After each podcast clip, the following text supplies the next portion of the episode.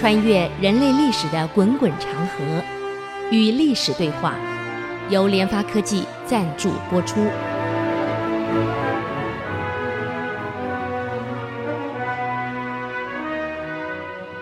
这里是 ICC 音，竹科广播 FM 九七点五。您所收听的节目是《与历史对话》，我是刘灿良。今天我们来谈谈一个专有名词——天子门生。各位都听过吧？天子门生，我们有个错误的观念：哎呀，老板最信任的人又跟过他，哎呀，他天子门生嘛。其实我们刚倒过来，误会了啊！真正的原来的这个用词是出自唐朝一个太监的手里。我们在讲两三次以后啊，你就慢慢会听出来，唐朝的灭亡是东汉的完全的翻版。东汉到后来是由何进引董卓入朝杀太监，就军阀呢干脆把皇帝干掉了。唐朝完全一样，到后来也是这些文人把军阀引进来杀太监，情况是完全一样。只有太监死了，皇帝也完了，王朝也结束了。我们谈到这个李克的部用的部队，也谈到了这个黄巢的问题。那么黄巢之乱乱了那么多年，一片混乱。唐僖宗过世了，死了。哎，这皇帝也可怜，整来这种乱世啊，不操劳死才怪。死了，嗯。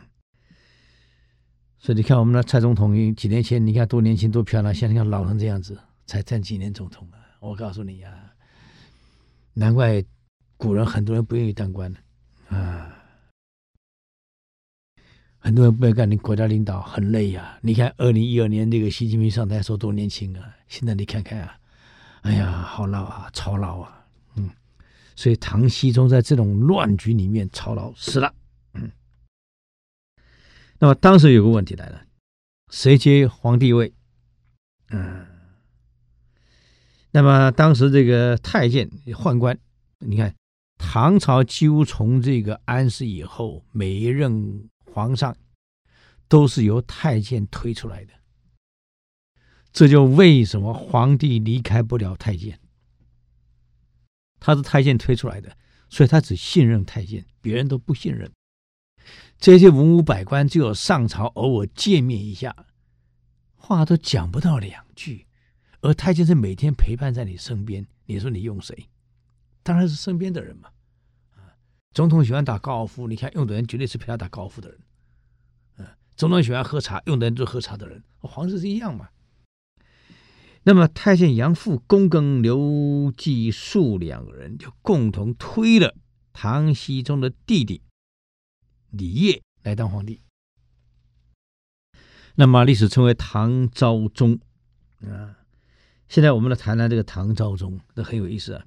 他继位的时候是二十三岁啊，原来是这样子。原来这个僖宗死的时候啊，那么那时候那个太监呢有两大势力啊，一个势力呢是田令孜，一个势力是杨阜恭。后来在斗争当中，太监里面也是斗啊，他把这个田令孜斗掉了啊。那么在文德二年，就是公元八八八年呢，这个唐僖宗过世了啊。这个 这一点很好记，因为考历史啊，考哪一年史？这个八八八呀，八呀，你走了，还有八八八，他走掉了，所以很好记啊。唐僖宗八八八走掉了。那么当时群臣是认为吉王最贤惠，嗯。主张立吉王，你要晓得，朝中大权是控制在太监手里，首都防卫部队的兵权在太监手里，是太监说了算。就引比较好控制的李曄回来，就受王，视为唐昭宗。啊，那么这样一来呢，胜利的那当然就是这个这个太监杨复恭。嗯那么你像历代皇帝都是因为被太监整得很惨，除都除不掉，没想到这个这个昭宗一继位还是重用太监，哎，奇怪，我们从讲到现在这个半年来，你注意看啊，都是重用太监，他那么多好人他不用，嗯，所以一个组织成败啊，周边的人，你用对了，用错了，太重要了。用错了啊，基本上是给组织带来了毁灭性的。哎，可能一句话讲错了，可能一个行为弄错了啊，整个都毁了。所以用人非常重要。那么唐昭宗刚开始继位的时候呢，坦白讲，他也很想有一番作为。我们讲新官上任三把火，其实每个人刚新任的人都很希望有一番作为。昭宗也是一样，嗯。那么，既然你要作为，那怎么办？当时对国家安定了两大最阻碍的势力，就是宦官跟藩镇。所以，按理说，你唐昭宗应该把重点摆在怎么处理宦官跟藩镇的整肃上，好好用人来挽回国家的命运。嗯，而且问题是，朝臣跟宦官之间的对立非常尖锐，这个又跟汉朝跟这个明朝很像，非常尖锐。那已经不是小小对立了，那已经是跟我们现在蓝绿差不多了。哎呀，更严重的了！嗯，好了，那么当时这个对立呢，就分成两大派了。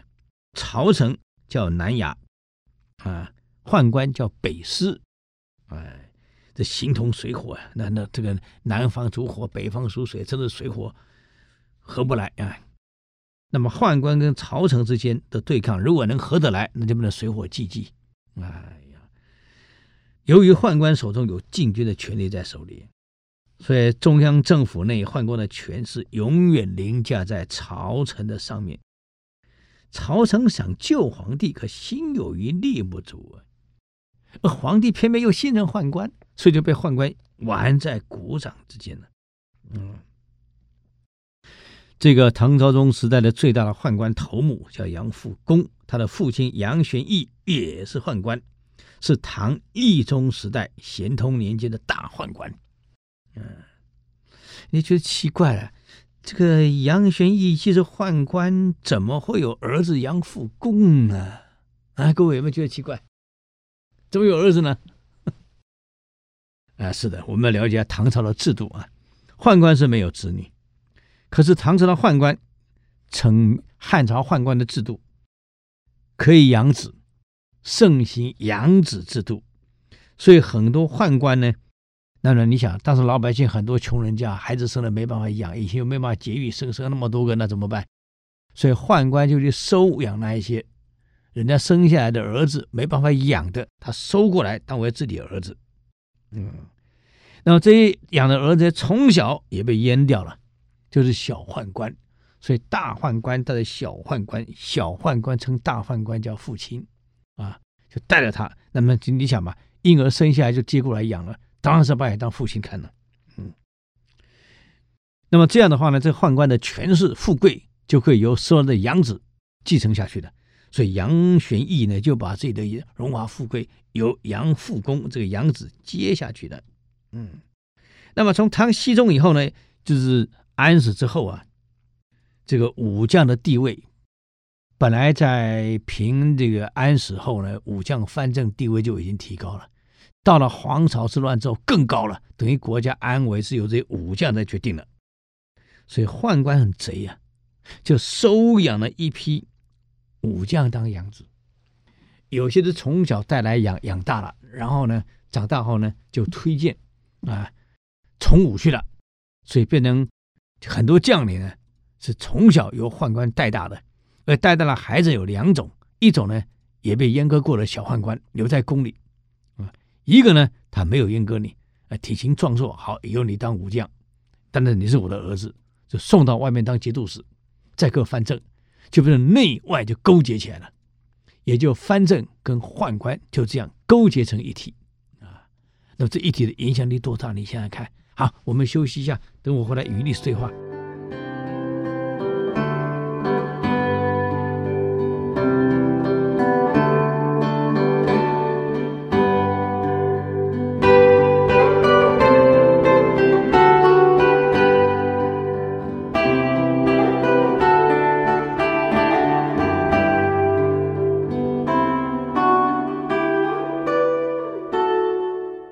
欢迎回来与历史对话，我是刘灿良。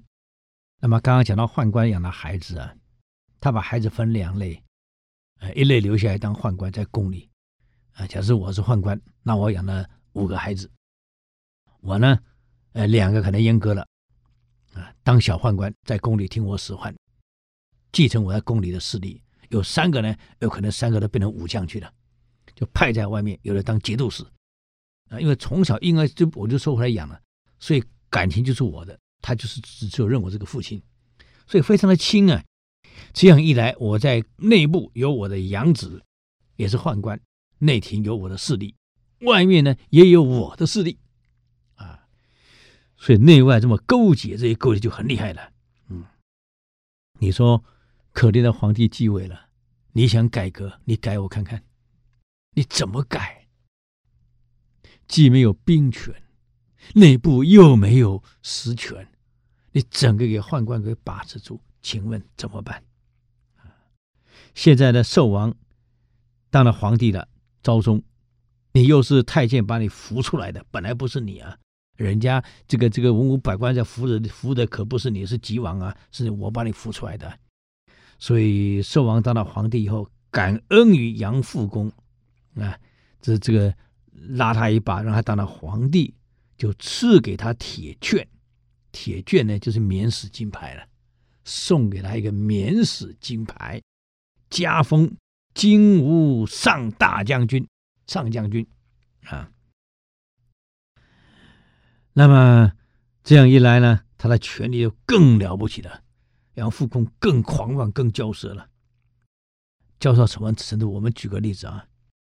唐昭宗呢，有一个舅舅，啊，因为他妈妈姓王，所以他的舅舅呢叫王怀，是亲舅舅啊。很想当个节度使的官，嗯，就跑来这个跟昭宗说了，嗯，哎呀，皇上啊，我是你舅舅啊，这是在京中的时候是有有。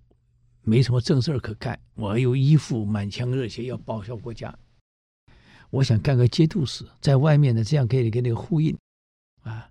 我外面带个兵，有个兵权，我是你舅舅，至少有什么事可以相呼应。你看怎么样？我去当个节度使。昭宗呢，就去问杨复恭了。你看他大小事都问杨复恭，就问杨复恭，我舅舅呢？想当个节度使，这样我外面有个舅舅呢，有兵权可以跟我相呼应啊！你看这样是不是比较好一点？这杨复恭一想，王八蛋，你王怀去外面干节度使有兵权呢，你跟你相呼应啊？我也杨某还能控制你啊？这杨复恭很贼啊！一听。毕竟杨复公呢读过几天的书啊，很有谋略，啊，一听就跟皇上说了：“皇上，三师为害，后族不可封败。”这文言文他这样写的，他意思说：“皇上，你想一想，当年的武三师，武则天的侄子武三师，危害整个唐朝。从这个以后呢？”先王都不敢再用后族，就皇后那边的族人不敢再用了，外戚不敢再用了。你再想一想，当年王莽篡汉，是不是也是因为外戚呢？啊，你再想一想，这个这个这个杨坚隋文帝篡北周，是不是也是外戚呢？外戚不可以用，这是历史上很明显的例子啊，史记斑斑啊，可以追溯呀。嗯，他是你舅舅是外戚，怎么能用呢？啊，你说他到外放他到外面去，有了兵权，里面跟你呼应，我看不是呼应啊，啊是挟兵权以自重，将来威胁到你的皇室了。你把历史翻开看看，是不是这样？这是外戚危害，所以才用外戚杀，皇上你还是谨慎一点。哦，这讲的很有道理啊，啊，没错啊，就因为这样，这个这个王怀想当这个节度使呢，就缓下来了。这王怀就奇怪了，这个我的外甥，我是亲舅舅啊，要个节度使不难啊，而且当着皇上也同意了，怎么都没消息了呢？就一打听，原来是杨副公阻碍了，这叫王怀发怒了，可恶啊，阉人！啊就跑到宫里呢，把杨副公狠狠的臭骂了一顿。啊，你这个阉人，这个阉官，没有软的阉官啊！你居然敢挡我的坏事，挡我的这这个节度使路，挡我的这这这宦途，坏我的事儿，啊，正是阉官！历史来祸国殃民就是你们这群阉官！哇，那是骂了两个小时。王怀体型高大，那一骂骂的很厉害啊。杨复公呢，没没吭气，你骂好了，你骂你骂，啊，你骂，嗯，他骂的时候呢，他一笑都不吭，唯唯诺诺啊，是是是是，啊，你你讲的对，他他国舅你讲的对啊，没没错没错啊，我同意我同意，啊，好好好好好，那那好那好那好，我马上跟跟皇上说，让你马上就任节度使啊，好好好，好好好，嗯，这个杨复恭表面上不吭声，给你骂了我也不反击啊，唯唯诺诺。就给皇上表奏了，当着这个这个王怀面前，那我马上跟你表奏，让你任节度使。马上给王上皇上表奏，王怀任黔南节度使。嗯，王怀当面看到他的表奏上台送送上去的，很高兴啊。回家跟人家说了，这个太监就是我告诉你，发顿脾气骂一骂还是管用的啊？怎么样？上去奏表呢？没两天就下来了，果然下来了，任命为黔南节度使。他跟所有人说了：“这个杨复恭，我去把他骂了两个时辰，啊，终于下来了。要不骂，我哪还有机会当节度使啊？堵我的路啊！嗯，这没想到啊，杨复恭表面上是让你当节度使，高高兴兴的走马上任走了。”杨复恭命他的养子杨守亮啊，当个将军的杨守亮，悄悄的派人以前出来到黔南去就任，是先搭船啊，先搭船。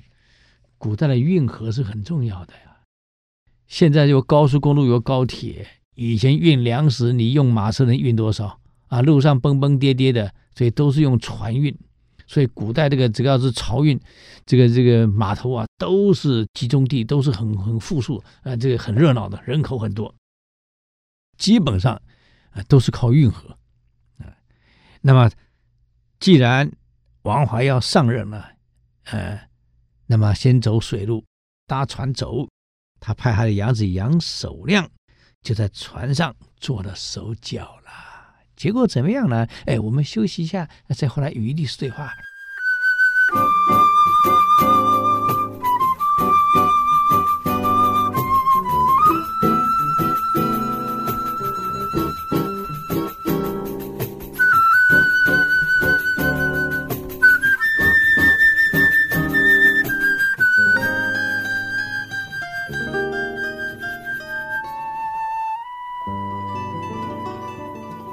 欢迎回来与历史对话，我是刘灿良。那么我们刚刚讲到王怀高高兴兴上任了，啊，坐着这个船要走了，所以各位一定听过这个“姑苏城外寒山寺”啊，那那那那个那个终身夜半到客船那个是各位也听过的，所以古代都是靠船运的啊。好了，现在在船上给他做了手脚。怎么做？当然我不知道，因为我没在现场。我现在跟你讲这个故事啊，可是当时我不在现场，所以我也不晓得他做什么手脚。反正历史上也没写很清楚，就给他做了手脚了。这个船行到半途沉掉了，哈哈！你看多厉害，没了，全船通通遇难，没有一个活口，让全船通通淹死，没有留半个活口啊！这个王怀遇难的消息传到京师的。这赵忠很痛苦，很很心痛啊！舅舅啊，你那些排名啊，那些艰苦了，你怎么那么命苦啊？啊，好不容易给你当个节度使，你却传成掉了，哎呦，你怎么回事啊你呀？啊，嗯，这也没办法呀，嗯，就这样结束了，痛苦就痛苦，你就可以看出来，从这个小故事上会看得出来。这个杨复恭厉害到什么程度？我不跟你玩阳的，跟你斗，我跟你玩阴的。所以各位千万记得，君子可以得罪，当面骂一骂，他可能还感谢你提醒他。小人呢，不要得罪。哎，这小人害人呢，根本无声无息，你连怎么死都不知道。然后又话又说回来，王怀也太烈了一点。啊，我不晓得，如果您是王怀，你要怎么处理？这杨复恭阻碍了你，啊，你也不需要去骂人家嘛。哎呀，好好去跟他谈一谈，可能送个礼巴结巴结就就行了嘛。等你跑掉了，外面有兵权了，那时候再来说嘛。你还在人家监控之下，你何必跟人家对着干呢？人有时候，气急败坏四个字，坏了一切啊。所以忍啊，忍啊是很重要的。有时候需要很理性的去去想办法怎么解决问题。毕竟一句话，方法总比问题多。我们常常因为情绪化，把问题给恶化了啊，把问题不但恶化，扩大了啊，就造成的影响太大。所以记得一句话：方法总比问题多。总是想一些合理的、合情的、合法的，呃，让结果大家双方满意的方法。一定可以想出来，就是没有不能解决的，天下没有不能解决的问题。为什么一定要，哎呀，地方跟中央骂来骂去，对骂对着干呢？没有必要嘛。覆巢之下，焉有完卵？台湾一旦没了，请问你的总统在哪里？告诉我，市长在哪里？院长在哪里？委员在哪里？什么都没了，覆巢之下焉有完卵？大家没有去看这一点，就在睁眼前，这跟东林党跟这个东厂西厂的斗争啊，党锢之祸就是外戚跟宦官的斗争。唐朝这个这个南衙跟北市的斗争，请问有什么不同呢？斗嘛，所以你追看中国历史。很少是外族把你灭掉的，都是自己内斗内耗，实力耗完了，没有建设亡国的。啊，你不说，哎呀，那北宋南宋不是给金给灭了吗？你自己内部不灭耗，请问金怎么灭掉你？你去想一想看，宋朝不是没有大将，不是没将领啊，你文武之间如果没有内斗的话，怎么可能亡国？所以都是内耗，这个耗光。现在王怀死了，杨复恭呢，把杨子派到各州去当刺史，连文官都当了。你看到武官也当了，呃，这这太监的孩子外面当官了呢，历史称为外宰郎君啊。文这个这个唐史上四个字外宰郎君啊，又派了六百个杨子。监管各道的监军，嗯，你看这个监军很厉害啊。方长兴跟高仙芝不就被边令城害死的吗？监军，你看这太监当监军，派了六百个养子到各道啊当监进去了。所以你唐朝现在是用道什么道什么道啊？就是学把那个韩国现在用什么道，就学唐朝的。以前不是用省，是用道啊。天下威势完全集中在杨复恭一个人手里。这时候呢，杨复还有个杨子叫杨守立，他就用守字啊，杨守亮、杨守立啊。这个杨守立啊，原来叫胡弘立，不姓杨。他不是从小养大的，是长大以后被收回来的。所以他为什么六百个杨子？不可能六百个都是孤儿的，你你，或是说人家生下来不要你养的，不，有些是中间认领的。啊，跑到红道国中啊，认领几个啊；跑到什么国中认领几个啊；到高中认领几个啊，或是长大了认领几个啊，就这样子啊。所以认领了六百多个养子，就奉送到各地当官，那个叫做外采郎君。这个时候啊，他有个养子呢，叫杨守立，原来叫胡弘立啊，这个人很厉害，文武全才，很厉害啊，被杨复恭任命为天威军师。这唐昭宗，你看这个人啊，他虽然表面上浑浑庸庸、笨笨的，心里也很清楚啊，他很担心呢。哪一天我把杨复恭干掉了，这个杨守立掌握的是禁卫军啊，禁军啊，万一起兵造反怎么办？啊，后来五代十国取代北周的赵匡胤，不就是禁卫军的头目总总管吗？啊，那就是他呀。那怎么办呢？他肯定起兵嘛，为为他父亲嘛。还好这父亲不是从小把他带大的，感情没那么深。所以唐昭宗也很有一手啊，这个时候啊还算还有一手，到后来就不行了。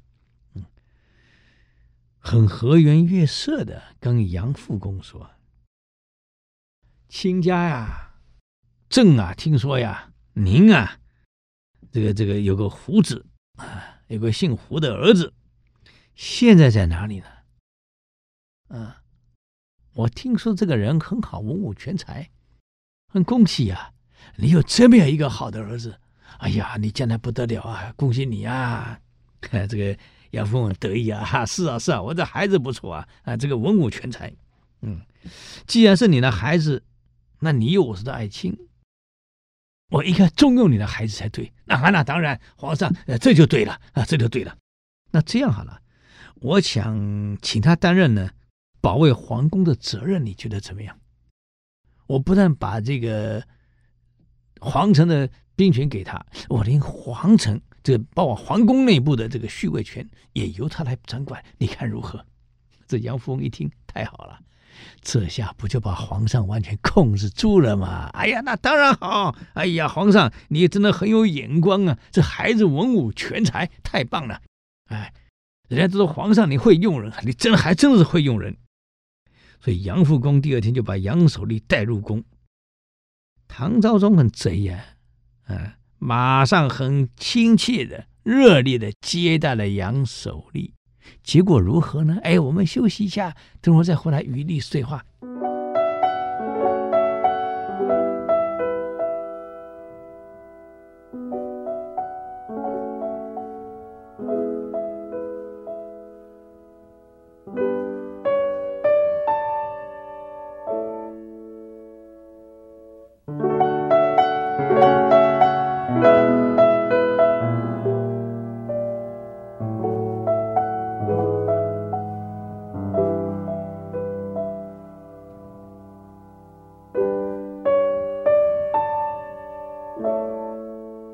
欢迎回来与历史对话，我是刘灿良。这个皇上把杨守立这个这个接见了以后呢，哎呀，对他很客气，很热烈，招待的很好啊，也安抚的很好。这杨守立一下没想到皇上对他这么好，这么热烈，这么亲切，很高兴啊。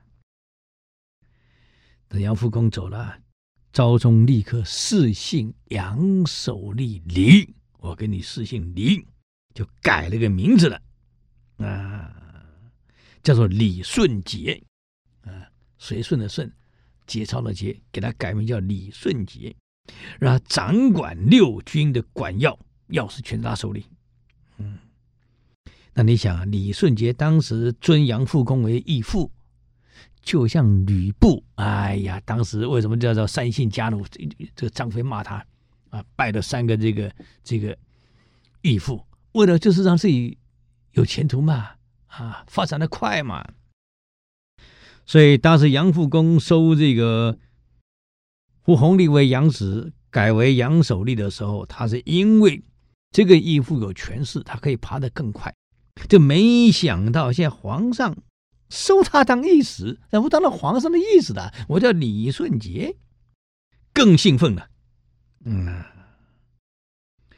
所以当时跟杨富公互通，也不会相互利用而已嘛。毕竟不是你从小带大，是后来收的嘛。现在得到皇上恩宠了，嗯，当然就没有把杨富公放在眼里了。嗯，然后唐昭宗呢又很贼，就在这父子两边呢给你分化，让你们产生对立。哎，这有点像当年啊，先分化这个吕布啊，跟丁建阳之间，跟他义父之间产生对立的，最后杀了丁建阳投奔的董卓。嗯，王允呢，哎，再分化董卓跟吕布，他在吕布再杀董卓。哎，完全一样啊！所以他一下姓吕，一下姓丁，一下姓董，三个姓。那个张飞骂他：“你三姓家奴。”啊，那他一样，一下姓胡，一下姓杨，一下姓李，其实也是三姓家奴啊，跟着跑。现在皇上既然重用他了，这就没有把杨复恭的义父放在眼里了啊！再加上皇上给他这个两边呢，给他搬弄一下是非，这下好了。他把杨复恭的阴谋通通都抖出来给唐昭宗知道了，所以昭宗这招用的非常成功。哎呀，早就该这样用了。嗯，后来杨复恭慢慢发现呢，这杨子态度变了。好家伙，啊，皇上，你给我玩硬的啊！我这阴招你都学会了啊啊！我这学生还不错嘛。啊所以，杨复恭有一天对人家说：“皇上是我的学生，天子乃吾之门生，听懂吗？所以天子门是这样出来的哦，呵呵，这是我的学生，天子门生。嗯，今天居然我的学生把我的招数学会了，用来对付我，好，嗯，哎呀。”这个挫折对他来讲影响不大，只是他表现得更跋扈，利用更跋扈想压皇上。坐轿子进殿，按理说臣子的轿子要放在殿外，不能直接进来。他把轿子直接抬到殿内来，太过分了，完全跟皇上一样的，到殿内才下轿啊！要表示自己有特权。有一次呢。唐昭宗跟宰相孔伟在谈论叛乱的事情，啊，孔伟说了，故意说，皇上，你的左右呢就有造反的人，早晚要叛乱，啊，唐昭宗刺激的站起来，有有这种人吗？哼，这个孔伟呢，故意很正色的指着站在旁边的杨富公，就是他，绝对造反，绝对谋反。这个杨富公一听，马上说了：“臣岂负陛下？我哪里会辜负皇上您对我的恩宠呢？这怎么可能造反呢？”孔伟就故意啊，也在挑拨两者之间啊，哼，了一声：“杨复公，我告诉你，你是陛下的家奴，你别忘了，你只是皇上的家奴。把轿子呈到殿上。”连皇上都不敢这么做，以表示对先皇的尊重。你居然胆敢把轿子撑到殿上来？你眼中还有皇上，还有先皇吗？啊？哎，你这不是在造反吗？还有，你养子收了六百多个，有的从小养起。有的后来认了，请你告诉我，你养这六百多个养子要干什么？我权力没你大，可现在官位我比你高，在皇上面前我是宰相，你得回答我，你养六百多个养子干什么？你目的是为何？嗯，你讲啊。这个杨复恭也也是个老贼啊，不慌不忙，很稳的说：“哎，皇上，臣欲收拾心。”用于辅佐天子。原文：我呀是收揽天下人的心，用来辅佐皇上您的嘛。哎呀，这昭宗也很贼啊！一听，搞不好是跟这个这个孔伟啊讨好招。各位，你看，昭宗这么回答：是啊，我知道啊，你要收世心来辅佐我，既然你要收事情，收了六百多个养子，为什么不让他姓李而姓杨呢？嗯，为什么不姓李而姓杨呢？嗯，杨富公无言以对了啊。可这个事呢，孔伟呢，虽然跟皇上套招整了这个这个杨富公修理他，可也得罪杨富公了。孔伟出手江陵，杨富公派人，因为出长安城一定要先出长乐坡，就在长乐坡的的地方，叫他杨子带一群人扮成土匪，劫杀杨这个这个这个孔伟，把他劫得干干净净。还好啊。这个这个孔伟还有两把刷子，人是没死啊，可是什么都被扒光了啊！羞你如你一次。嗯，杨副公呢，就再来报复孔伟。嗯，杨复恭还有两个杨子，一个叫杨守贞，一个杨守忠。你看，都用守字辈啊，哎，也当了节度使了。可这两个节度使从来没有给中央交过一分税收。还上书讽刺昭宗啊，所以八九一年，嗯，你看八八八他继位，八九一年不过三年的光景，大顺二年，三年跟杨复恭三年了，都是忍无可忍了，太跋扈了，痛下决心，先招杨复恭入宫，因为宫殿的守卫是他收的养子李顺杰，兵权在这里，先。招杨复恭进来，哎，马上罢除杨复恭兵职，改为凤翔节度的建军，要出去了，离开中央。啊，杨复恭拒绝接受，啊，干脆那我退休算了，哈 哈，退休，你不是学吴三桂吗？啊，退休，那好，啊，皇上准你退休。杨复恭干脆回家后割据一方。跟外面的节度使的孩子们准备造反了，嗯，准备跟皇皇上斗，写了一封信啊，给他的孩子这么说：这江山原来是我们杨家的，根本就不是李家的。李家篡了谁？篡了杨家嘛？啊，隋朝后面是是是是唐朝啊，这江山原来是我们杨家的，他篡了我们杨家的江山，我们早该收回来了。我这天子门生。我这皇上这个学生啊，是个废物，他能奈我何？所以，我们的天子门生就这样出来了。他是我带出来的，他是我的学生，我的天子门生。但是，这个信被截到了。你看，这个信被截了，被李顺杰给截到这一封信了。最后，李顺杰带兵逮捕这个杨复恭。嗯，再由这个这个李茂贞出兵，哎，讨平了这个杨守贞跟杨守忠，最后把杨复恭砍了，啊，砍了，在长安杀了。所以你看，就是用了一招正确的一招，把这个杨守立收为养子，变成李顺杰，成功了。嗯，你看，所以昭宗这招是出于他的谋略。还是旁边有高人指点他，我估计是有人指点他，昭宗没那个脑袋。好，很高兴今天给各位报到这里啊，了解到什么是天子门生。如果对我们的节目有什么建议跟指导，请到 IC 之音网站留言，我们的网址是 triple w 点 ic 九七五点 com。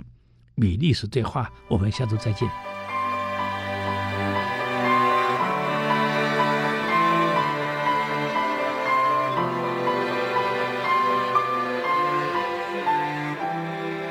以上节目由联发科技赞助播出。联发科技邀请您同游历史长河，发现感动，积累智慧，扩大格局，开创美好幸福人生。